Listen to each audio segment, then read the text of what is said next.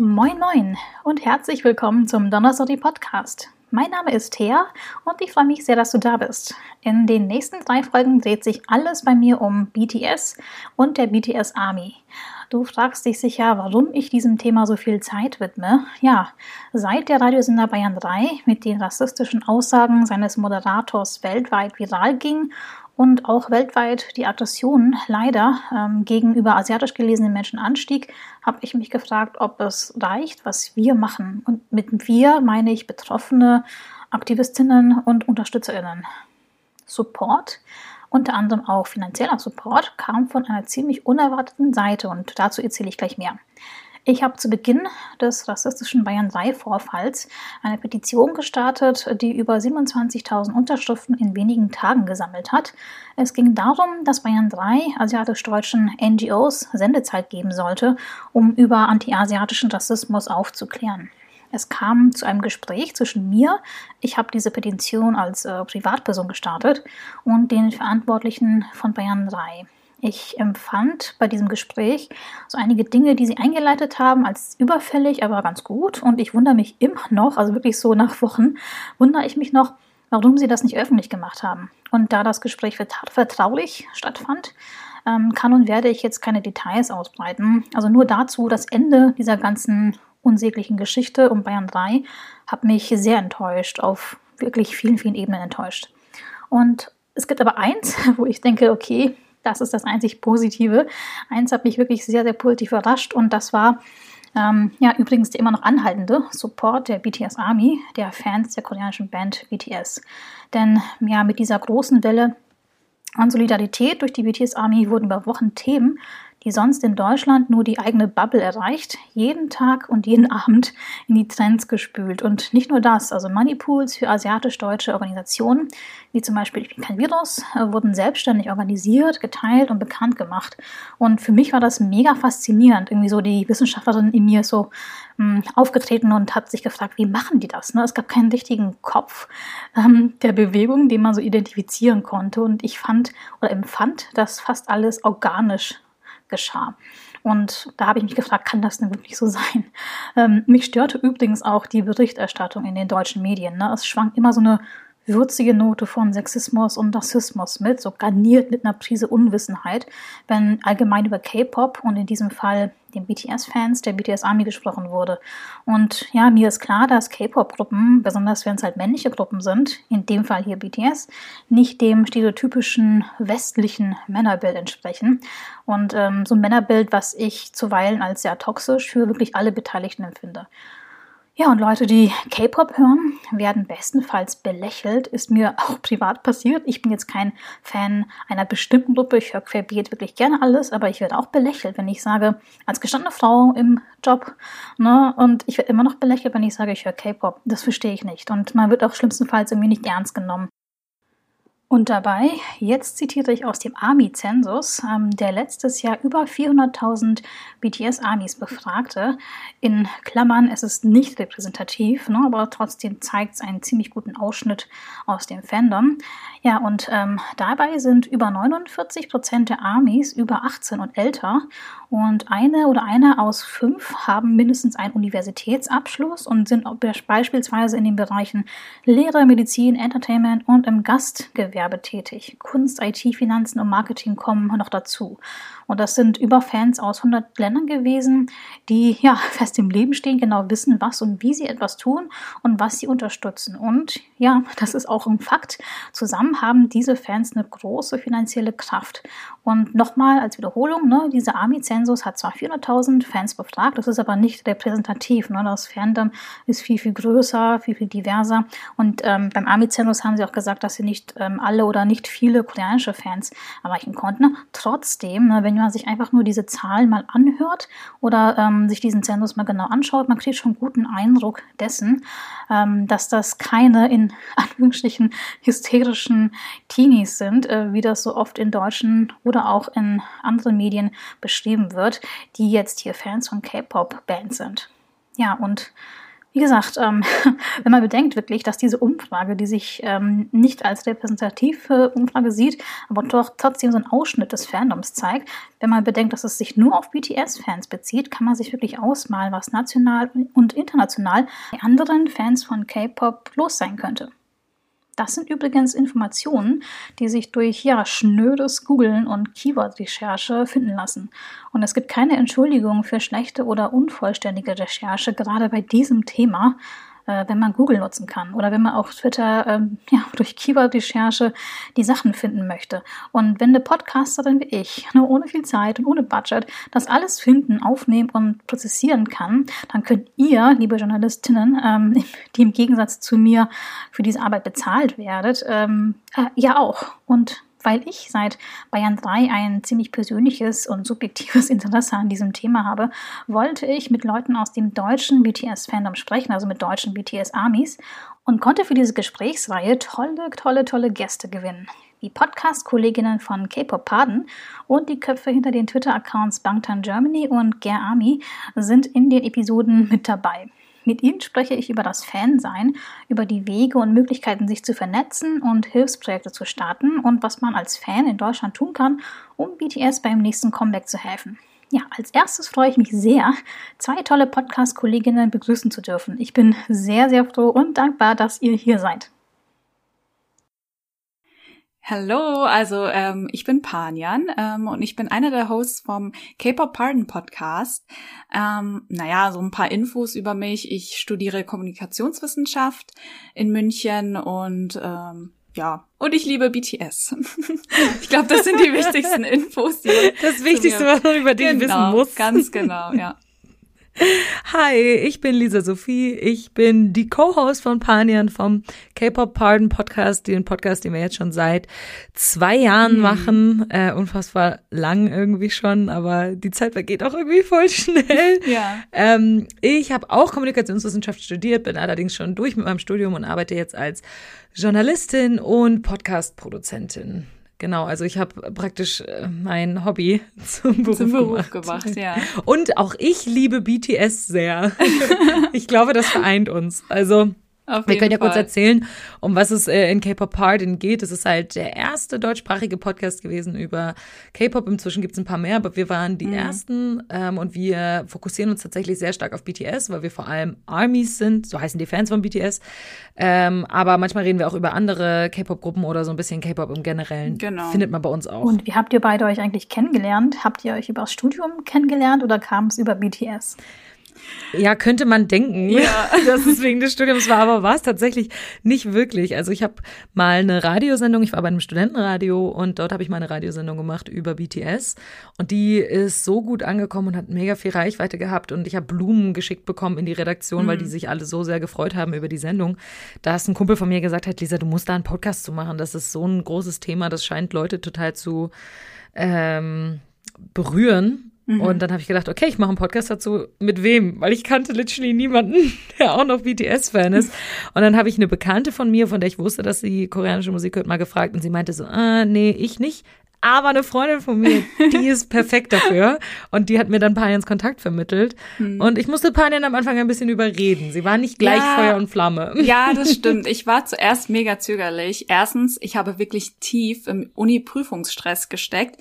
Und mhm. zweitens habe ich mir auch gedacht, ich habe keinerlei Erfahrungen damit, vor einem Mikro zu reden. Also das traue ich mir nicht wirklich zu.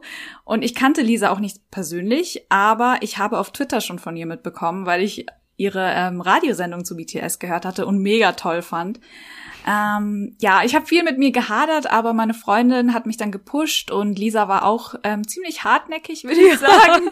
ja, und ich, ich habe mich losgelassen. Genau, und ich habe mich dann einfach ins kalte Wasser geschmissen und ja, das bereue ich in keinster Weise. Ja, ich bin auch sehr froh darüber, dass du das gemacht hast. ja. Ich für meinen Teil bin super froh, dass ich euch auf Spotify gefunden habe und dass ihr ja diesen Podcast halt macht. Ich fühle mich als Zuhörerin ziemlich gut aufgehoben bei euch. Es ist ja. ganz chillig. Ja. Es ist irgendwie so, als ob ich als Zuhörerin mittendrin bei eurer Unterhaltung mit dabei wäre. Und man merkt auch, dass ihr ganz gut eingespielt und eingespannt seid. Und da frage ich mich, seit wann seid ihr beide denn BTS-Fans?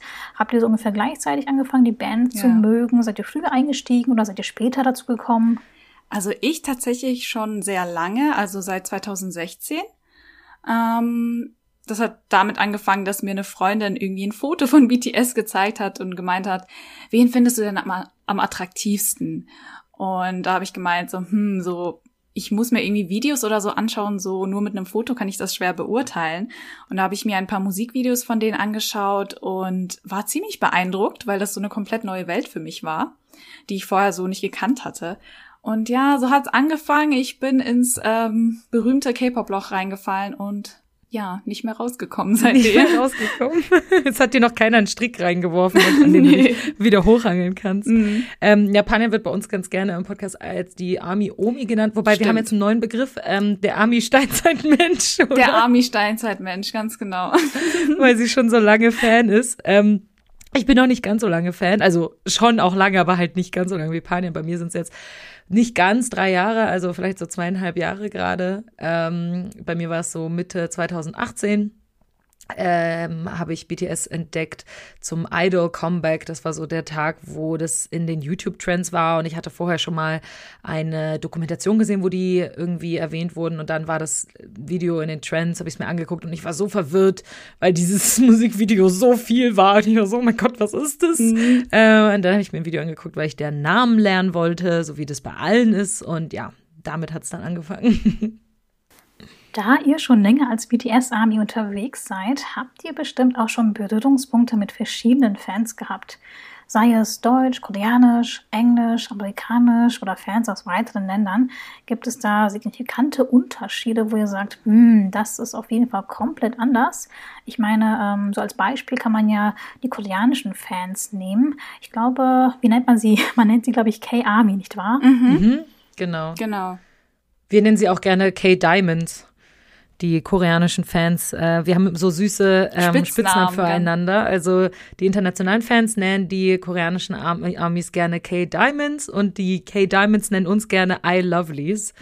Also es sind irgendwie so Spitznamen, die wir uns geben, was vielleicht schon die Beziehung zwischeneinander ja. ziemlich gut beschreibt. Ja, also ich würde auch sagen, ich wüsste jetzt nicht von besonders großen oder auffälligen Unterschieden zwischen internationalen mhm. und koreanischen Fans. Wir sind halt ein sehr großes und buntes Fandom, das wirklich aus allen Teilen der Welt kommt und die unterschiedlichsten kulturellen und sprachlichen Hintergründe hat.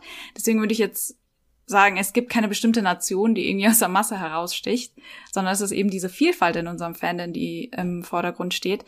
Und was unser Verhältnis zu den koreanischen Fans angeht, ich glaube, wir verstehen uns ziemlich gut, würde ich sagen. Mhm, ich ähm, glaube auch. Ich wusste auch nicht, dass das anscheinend nicht so ein Thing ist. Ja, also, ja, was ich mal gelesen habe, ist, das ist nicht bei allen Fandoms so. Bei vielen anderen K-Pop-Fandoms ist es wohl so, dass die koreanischen Fans die internationalen Fans nicht so mögen. Ich kann jetzt kein Beispiel nennen, ich weiß es nicht genau, es ist nur was, was ich mhm. gehört habe.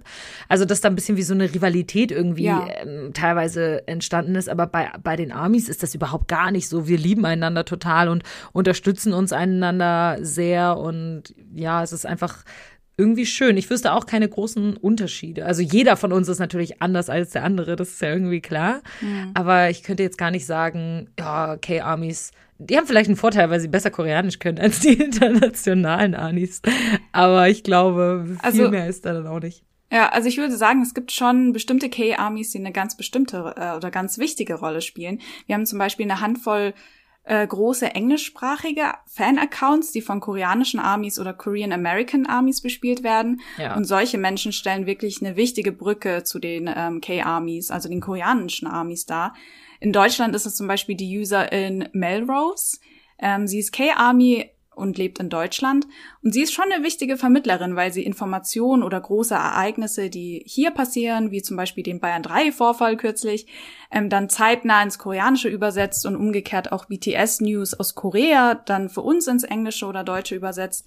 Also mit Hilfe von so solchen Menschen wie Melrose und auch der guten Vernetzung unseres Fandoms auf Social Media verbreiten sich solche BTS-News halt blitzschnell über Landesgrenzen und erreichen auch Millionen von Fans dadurch. Also sie sind schon ein wichtiger Teil unseres Das ist schon Fandoms. wirklich sehr wichtig. Wenn wir die nicht hätten, dann würde das Ganze anders aussehen. Mhm. Also wir sind immer sehr dankbar, dass es diese Translator-Armies genau. gibt. Ich bin so begeistert und so beeindruckt, dass ja diese ÜbersetzerInnen auch Simultanübersetzungen anbieten und alles for free. Also zum Beispiel, wenn ein Künstler live geht auf einer App, das, was er sagt, das, was gesungen wird, gemacht wird, das wird für andere Fans ja direkt übersetzt aus dem Koreanischen. Man muss wirklich dedicated sein, wenn man das for free macht, weil sonst ja, würde man ja. das ja eigentlich gar nicht machen. Ich glaube, bei denen, ich habe jetzt noch nie mit so jemandem gesprochen, aber ich glaube, bei denen liegt es wirklich daran, dass sie eben sich selber auch wirklich als so eine Brücke sehen. Mhm. Dass sie selber sagen, okay, ich bin ein wichtiger Teil von dem Fandom und ich möchte gern, dass die anderen Fans jetzt gerade wissen, worüber Jungkook in seinem V-Live gerade spricht. Mhm und dass sie nicht erst 48 Stunden warten müssen, bis die Untertitel da sind. Also irgendwie ähm, werden die wahrscheinlich auch so gewertschätzt von den Leuten, die sich das angucken, dass sie sich total freuen, dass sie diesen Service irgendwie leisten können. Und wir freuen uns total, dass sie den Service leisten. Seid ihr denn selber auch motiviert, Koreanisch zu lernen oder denkt ihr, hm, ein anderes Mal? Ich habe tatsächlich also zwei. Also motiviert, ja. Ja, ja. Ich habe tatsächlich zwei Semester ähm, Koreanisch gelernt an der Uni. Also Panjan kann ziemlich gut Koreanisch. Zumindest ja, du verstehst sehr viel. Ich ne? verstehe sehr viel, ja, aber sprechen ist noch sehr schwierig. Ja, Panjan wollte eigentlich ein Auslandssemester machen. Ja, hat da leider nicht so die gut. liebe Rona dazwischen. Ja, genau, da kam die liebe Rona dazwischen. Hat leider nicht geklappt, aber. Ja. Ja. Ja, Oh, das tut mir wirklich leid wegen dem Aufenthalt in Korea, aber ich drücke die Daumen, dass das bald wieder auch nachgeholt werden kann. Und ihr habt das ja gerade eben erwähnt, ne? also wegen der Pandemie liegt ja so einiges brach, ist ja einiges auf der Strecke geblieben. Wie kompensiert ihr denn ja diesen Fan-Content oder Sachen, die ihr normalerweise durch Konzerte, durch andere Auftritte und so weiter alles bekommen hättet? Was ist denn so mhm. eure Quelle? Wo bekommt ihr Sachen von BTS her? ähm, das, was die uns geben. Wir nehmen alles, was wir kriegen können. ja, ich meine, ich meine, Konzerte und diese ganzen Welttourneen sind ja mega geil, aber es ist ja wirklich nur ein kleiner Anteil des Fanseins, würde ich sagen, weil ähm, die meisten Content kriegen wir auch, ich meine, über die Musik und ähm, über den ganzen anderen ähm, Unterhaltungskontent oder so, den es gibt. Also die ganzen Shows, ja, also da ist, ja klar, so mit den Konzerten fällt schon ein wichtiger oder ein cooler Teil weg, weil man jetzt nicht irgendwie, weil Twitter jetzt nicht voll ist mit irgendwelchen Fancams von den Konzerten. Ach, das ja, sind immer das gute waren Zeiten. gute Zeiten. Aber ansonsten, ähm, ja, aber BTS versucht es ja auch so ein bisschen auszugleichen. Also die haben ja jetzt echt auch ähm, seit Corona mehrere Online-Konzerte ja, genau. irgendwie für uns gegeben. Das war wirklich, ähm, also teilweise wurden die live gestreamt, teilweise haben sie alte Konzerte gestreamt. Mhm. Jetzt gerade letztes Wochenende wurde auf YouTube äh, acht Stunden lang äh, ein BTS-Livestream äh, gebracht, der kostenlos war, wo alte Konzerte gezeigt genau. wurden. Ähm, wir hatten letztes Jahr im Oktober, glaube ich, hatten die wirklich eine richtig große Live-Show, die mhm. drei Stunden, glaube ich, ging. Also das war, die geben sich schon sehr, sehr viel Mühe, das irgendwie zu kompensieren und wir sind auch sehr, mhm. sehr dankbar dafür, dass wir das bekommen. Aber ja, wie gesagt, das ist halt auch nur ein Teil, wie Payan ja. schon gesagt hat. Für uns ist es nur ein Teil, ähm, wo wir sagen, das ist nicht der Hauptbestandteil, aber für BTS ist genau. es halt schwierig, weil das etwas ist, was die, wenn die auf Tour sind, sehen die uns jeden ja. zweiten Tag in der Regel und das fällt jetzt komplett weg. Und wir äh, sehen sie, wenn wir auf ein Konzert gehen, vielleicht einmal oder was weiß ich, wenn man mhm. zu mehreren Konzerten geht, vielleicht zweimal. Also für uns ist es, sage ich mal, leichter verkraftbar als für auf die Künstler. Fall. Ja, wenn man innerhalb des Fandoms unterwegs ist und sich ein bisschen einliest und Twitter durchscrollt, merkt man auch, dass es richtig viele Antis und auch Solo-Stands gibt, die manchmal mhm. absichtlich Fans gegeneinander aufstacheln wollen, Fandom-Kriege mit anderen Fans anstacheln und ja, eigentlich allen das Leben schwer machen wollen. Wie ist denn euer Standpunkt zu diesen Solo-Stands und diesen Antis, die unterwegs sind? Um, ähm, Wir hassen sowas. Yes. Und ich muss zugeben, ähm, ich muss zugeben, ich gehöre zu den Amis und Lisa auch, die sich so gut wie möglich von Drama distanzieren. Also ich ja. lasse mich, also Lisa und ich, wir lassen uns kaum auf Leute ein, die ähm, nur provozieren wollen. Und wir müssen auch nicht überall unseren Senf dazugeben. Und das tun wir deshalb, weil es uns einfach wichtig ist, auf unsere mentale Gesundheit zu achten. Weil wenn ich den ganzen Tag nur auf Army Stan Twitter unterwegs wäre und wirklich bei jedem Beef mitmachen würde, dann würde ich ähm, ja meiner Gesundheit schaden.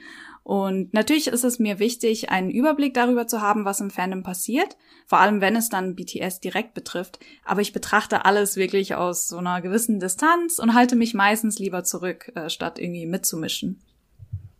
Ja, und ich glaube, wir sind auch tatsächlich ganz gut darin, so ein bisschen zu unterscheiden, ob etwas berechtigte mm. Kritik ist oder ob jemand uns wirklich nur provozieren will oder die Fans provozieren will. Ähm, deswegen sind wir wirklich die krassesten Anti-Drama-Queens, ja. oh, ja. wenn man das so sagen kann. Also wir sind wirklich, ähm, wir halten uns wirklich vom Drama fern und wenn wir merken, dass sehr viel Drama auf unserer Timeline, dann gucken wir, okay, woher kommt das, wer hat das geretweetet, sind es Leute, die öfter Drama retweeten. Also wir halten auch aktiv unsere Timeline ähm, frei von solchen ja. Sachen. Wir sind sozusagen unsere, unsere eigene Virus, was Drama angeht. Ja. Ähm, weil wir das einfach nur nervig finden. Und wir haben jetzt gerade neulich eine sehr ausführliche Podcast-Folge auch ähm, zu diesem Thema gemacht. Und wir denken einfach, dass da jeder Fan selber wissen muss, ob man sich darauf einlassen möchte oder nicht. Aber dass man meistens nicht besonders weit kommt, wenn man sich auf sowas mhm. einlässt. Und dass man da wirklich besser mitfährt, wenn man sowas einfach ignoriert und den Leuten gar keine Aufmerksamkeit mhm. schenkt. Neue BTS-Fans nennt man ja auch Baby-Armies.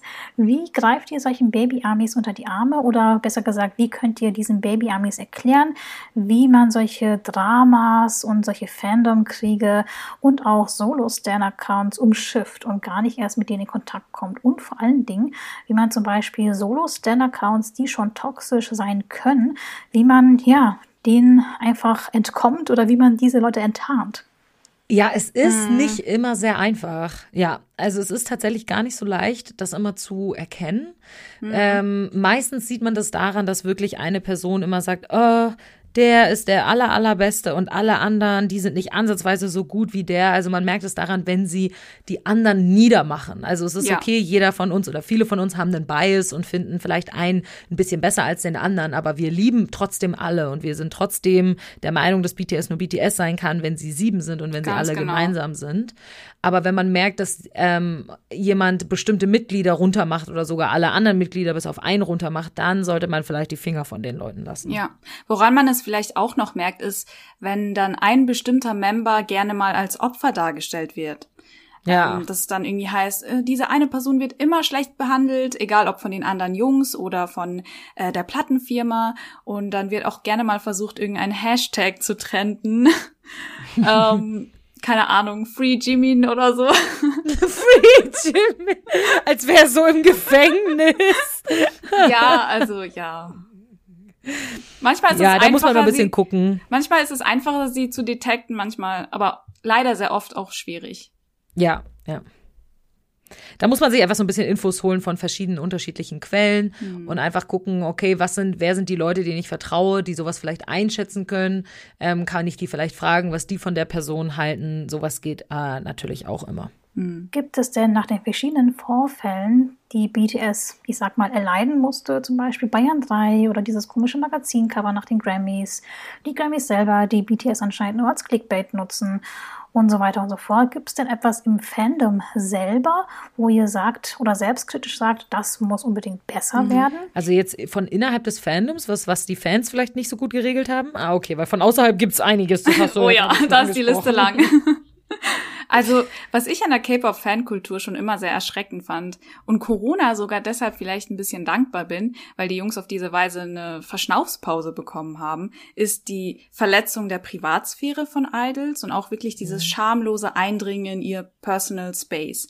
Wenn man sich zum Beispiel die Videos anschaut, wie es vor der Pandemie an den Flughäfen aussah, ja. Ähm, da wird einem wirklich schlecht. Also da stehen Dutzende Menschen mit ihren meterlangen Objektiven auf Höckern. Sie rennen ihnen hinterher wie wilde Hühner, strecken ihre Handys vor die Gesichter der Jungs. Oder auch Stalker, die dann extra dieselben Flüge wie die Jungs buchen, um sie auf Schritt und Tritt zu verfolgen. Das sind wirklich alles Sachen, die überhaupt nicht akzeptabel sind und viel zu weit gehen. Aber was ich ja dann wiederum gut an unserem Fandom oder so toll an unserem Fandom finde, ist, dass wir nicht still sitzen bei solchen Sachen und quasi alle Schattenseiten an der K-Pop-Industrie einfach so hinnehmen, sondern da auch wirklich in Aktion treten, sage ich mal. Weil ähm, zum Beispiel gab es damals das Projekt Purple Ribbon. Ähm, da ähm, haben die Fans irgendwie, also da haben sich paar Armies zusammengeschlossen und gemeint, wenn BTS eben an den Flughäfen sind, dann wollen wir darauf achten, dass sie irgendwie sicher zum Ausgang kommen. Und da haben sie lila Bänder verteilt an die Fans, die sich am Flughafen aufgehalten haben. Und die Regel war eben, dieses Band festzuhalten und so eine sichere Barriere zu schaffen, ohne. Also praktisch wie so eine Art Menschenkette. Genau. Ähm, und die haben sich auch abgesprochen, dass sie praktisch genug Abstand zu BTS lassen, dass sie wirklich einen riesengroßen Gang machen, wo die Jungs ganz entspannt ja. gehen können, wo die zwei, drei Meter Abstand haben zu den Fans, easy, ähm, um ihnen zu zeigen, hey, wir respektieren euch. Und wir bedrängen euch auch nicht. Genau. Apropos Bedrängen, jetzt komme ich auf diesen Teil der K-Pop-Fandom-Kultur mhm. zu sprechen, die halt nicht so schön ist. Es gab ja jetzt äh, so einen ah, ja, seltsamen ja. Vorfall, als eine Hamburg-Firma ungewaschene Kleidung mhm. eines BTS-Mitgliedes zur Versteigerung mhm. angeboten hat. Habt ihr das auch mitbekommen? Also, dass so Kleidung ungewaschen, so wurde es mhm. beworben, ja, angeboten wird? Richtig creepy. Richtig Also creepy. ich meine, so sehr ich die Jungs auch liebe, ne, aber ihren Schweiß muss ich jetzt nun auch wirklich nicht in den Klamotten haben. Also ja, das sind so Sachen, das befeuert halt so ähm, halt ähm, so problematisches, obsessive Fans, obsessives, so. genau, ja. obsessives Fanverhalten. Das geht halt gar nicht. Ja, aber die Leute denken sich halt, damit können sie noch mehr Geld scheffeln und denen ist das dann mhm. egal. Ähm, ja, das, sowas finde ich tatsächlich auch immer ein bisschen schwierig, ehrlich gesagt. Ja, das Problem ist, die Leute, die sowas machen, die wissen das, glaube ich, gar nicht. Die haben da nicht diesen Hintergedanken, was das für Konsequenzen eventuell haben könnte, sondern die sehen nur das Geld. Obwohl, obwohl ich habe da mal was gelesen. Ähm, Ah nee, du meinst es nicht die Sussex, oder? Nee, ich, mein, nee, ich meinte jetzt die Leute, die jetzt zum Beispiel diese Handbox ah. verkaufen, ah. weißt du, die, die sehen nur ah, okay, das Geld. Stimmt. Ich wollte was zu den Sussex sagen. Ja, sag ja. auch gerne was zu den Sussex. Ähm, was ich noch zu den Sussex sagen äh, wollte, ist, ähm, ich habe mal gelesen, dass es diesen Sussex, also diesen Stalkern, ähm, egal ist, wie sie bei den Jungs ankommen. Also sie nehmen es in Kauf, wirklich negativ aufzufallen. Oh nur um aus der Masse herauszustechen. Das ist so verrückt. Warum würdest du wollen, das dass so eine Person, crazy. die du so magst, ja. dich hasst, nur damit sie dich kennt? Um Gottes Willen. Ja. Ich bin ja Musikwissenschaftlerin mit Schwerpunkt traditionelle Musik Koreas und habe eine Kollegin, hm. deren Schwerpunkt ist K-Pop und die hat mir so ein paar Sachen erzählt, zum Beispiel, dass es Sassing-Taxis gibt, die ausgestattet mit Insider-Infos echt durch die Stadt Seoul brettern, mit Sassings hm. im Gepäck quasi und sie zu den Idols hinfahren, ja, und sie dann zu beobachten, mhm. zu stalken. Und einer von solchen Sassings ist wohl ein Deutscher. Das ist mir so irgendwie mega peinlich, dass er aus Deutschland kommt. Und der ist so ein Sassing von äh, Twice.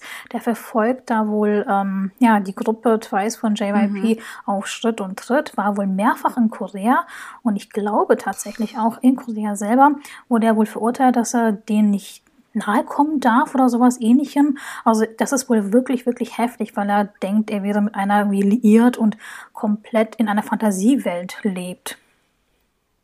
Das ist krass. Ich muss sagen, solche Leute tun mir immer auch mhm. irgendwie ein bisschen leid, weil die einfach so sehr den Bezug zur Realität verloren haben. Also es ist natürlich absolut unter äh, unterste Schublade, wie die sich verhalten. Das ist natürlich ganz klar. Aber manchmal frage ich mich, okay, was?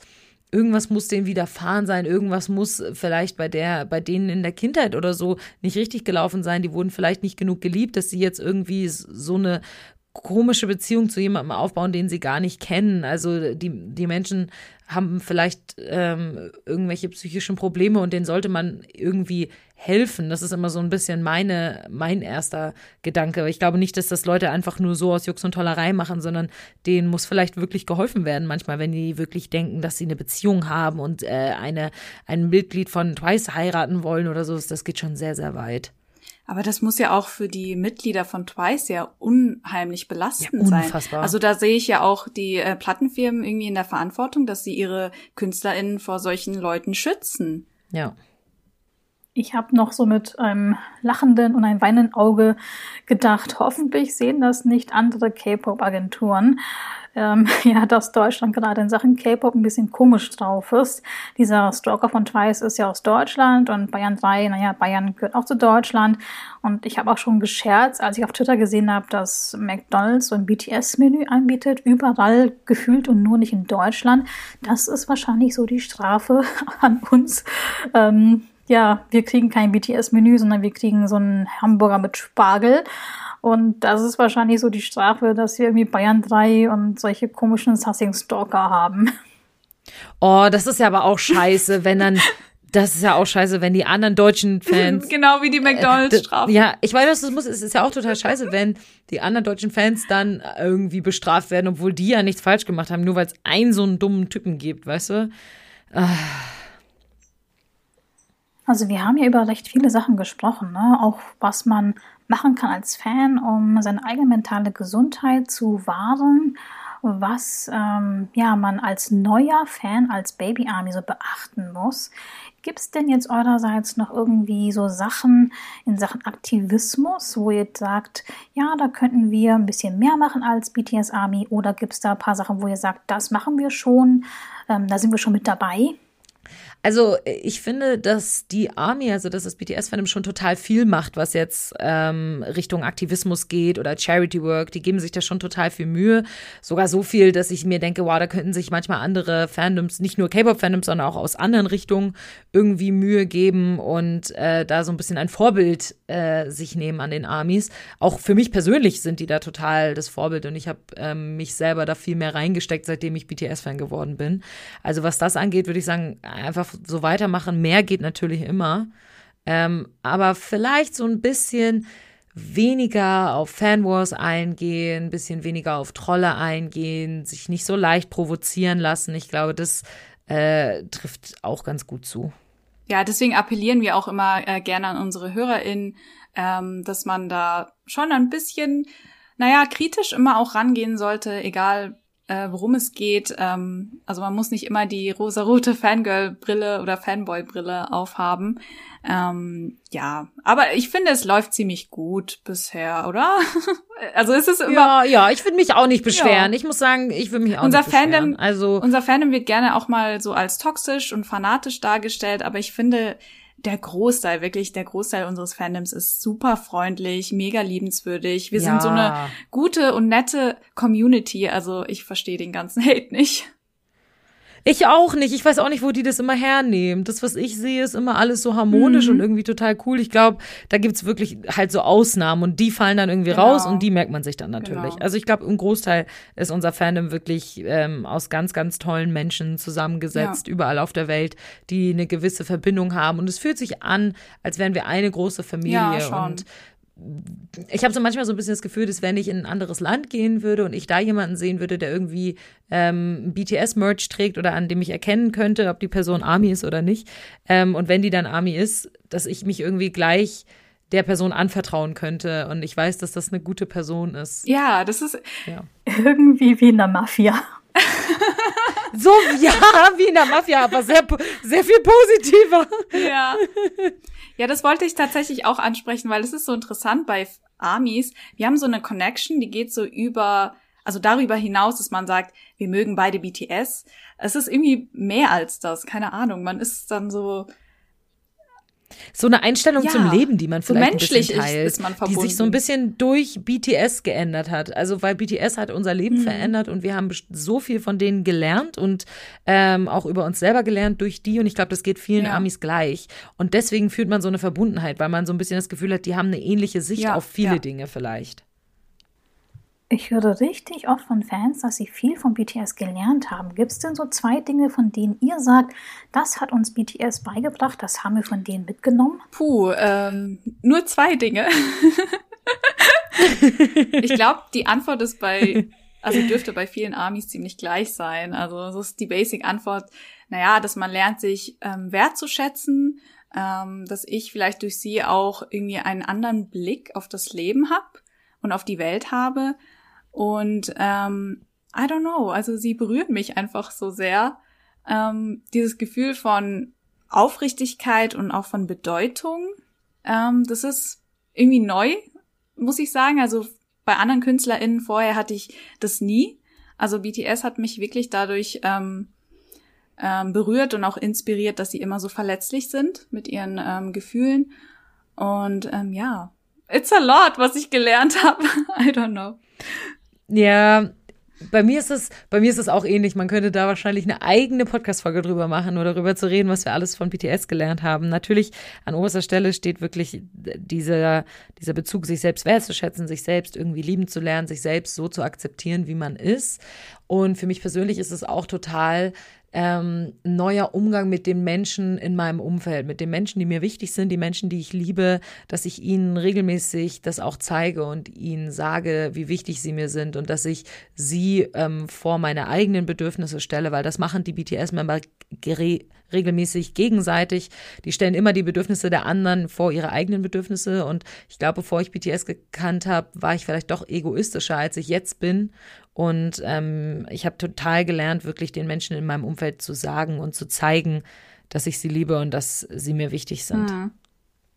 Ist auch nicht selbstverständlich, dass man sowas von einer Gruppe sie äh, von sieben Männern lernt.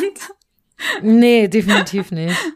Definitiv nicht. Oh, und noch eine wichtige Sache, die ich gelernt habe, worüber wir tatsächlich eine eigene Podcast-Folge gemacht haben, ist, dass Männlichkeit unfassbar versatile ja, ist. Das stimmt, ja. Dass auch Röcke tragen und Corsagen tragen und Schmuck und verletzlich und sein, Gefühle zeigen. Verletzlich sein, genau, genau, dass das alles auch sehr, sehr, sehr männlich ist und dass es gar keinen richtigen Begriff von männlich gibt und dass BTS da immer so, so schön diese ganzen Gender Roles richtig ausnutzt und ausdehnt genau. und das so ihr Zeug macht, genau wie sie es wollen. Darüber haben wir eine eigene Podcast-Folge gemacht, eine meiner liebsten mhm. Folgen, glaube ich, weil es einfach wirklich ein wichtiges Thema ist, glaube ich.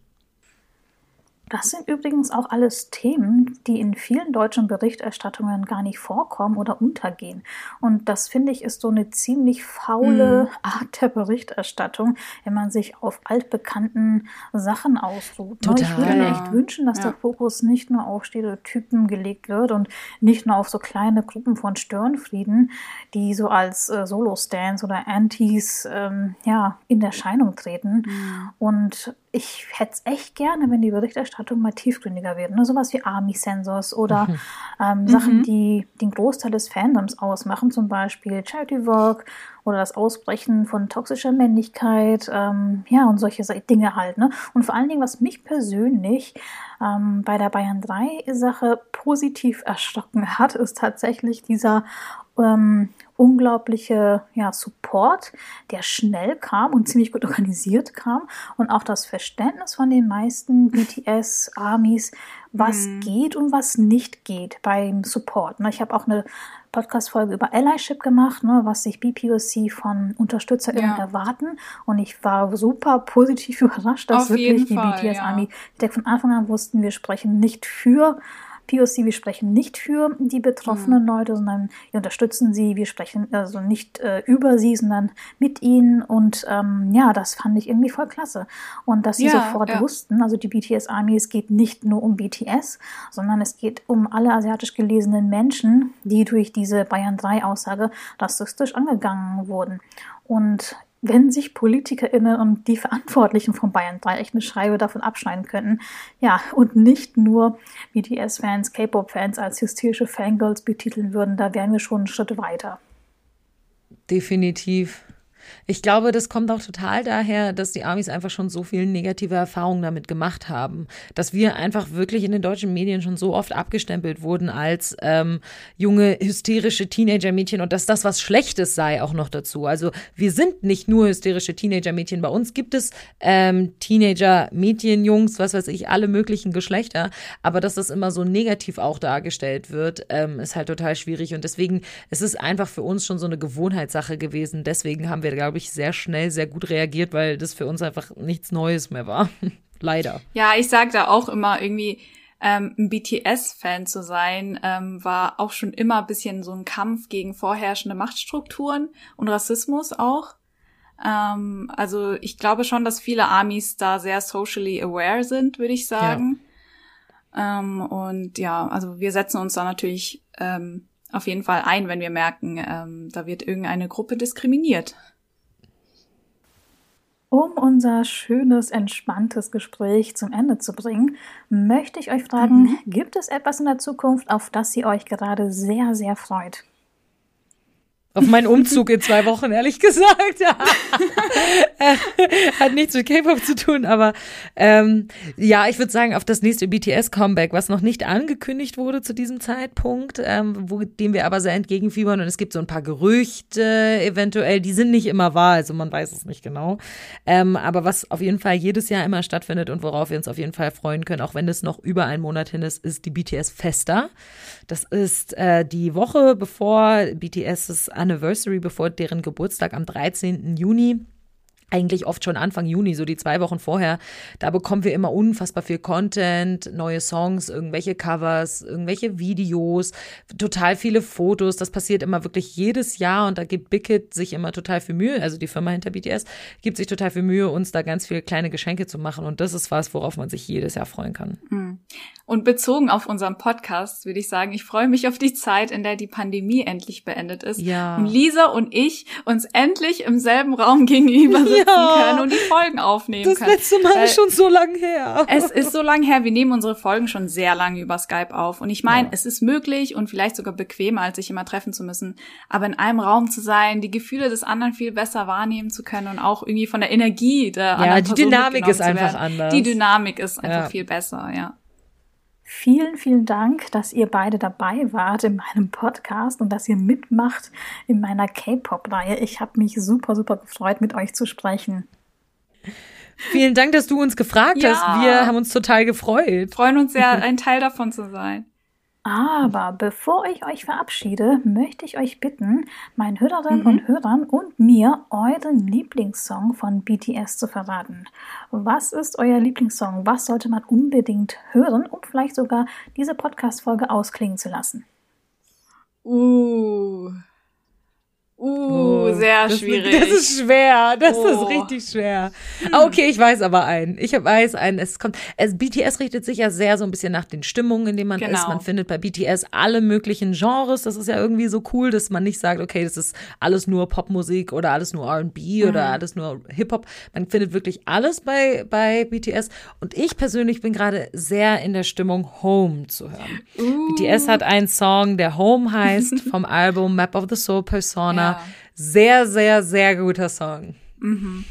Ja, ähm, es ist schwierig. Ähm, ich würde sagen, weil die Stimmung gerade auch so schön ist und ich gerade auch ziemlich happy bin, würde ich den Song aus ihrem neuesten Album B, ähm, den Song Telepathy vorstellen oder oh. oder empfehlen.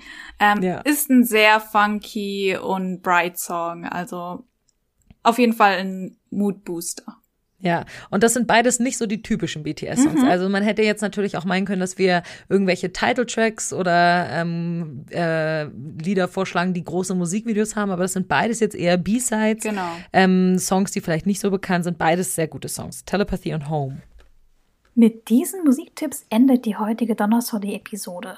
Ich hoffe, liebe Zuhörerinnen und Zuhörer, dass dir diese Episode gefallen hat. Und in den nächsten beiden Folgen meiner BTS Armies Theologie spreche ich über Vernetzung und Organisation als Fans und wie man als BTS-Fan in Deutschland seinen K-Pop-Idols in die Charts hilft. Alle Informationen und Links zu meinen Gästen, den Podcast-Kolleginnen von K-Pop Paden, findest du in meinen Show Notes. Ich freue mich sehr über dein Feedback. Schreib mich einfach dazu auf Twitter oder Instagram an.